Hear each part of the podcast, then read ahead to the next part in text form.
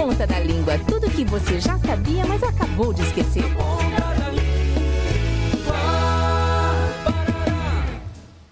Voz Aura, o carteiro já passou?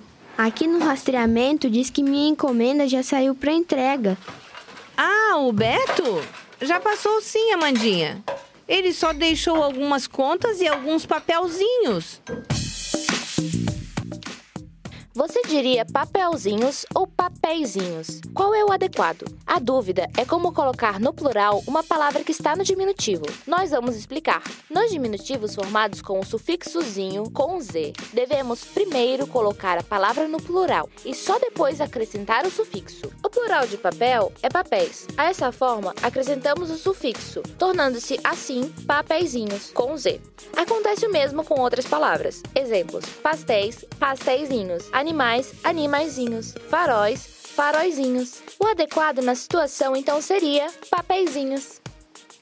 Ah, eu não acredito, já tô esperando há semanas.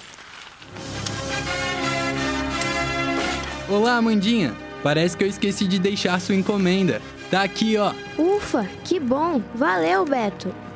E mais uma vez o dia foi salvo graças ao Beto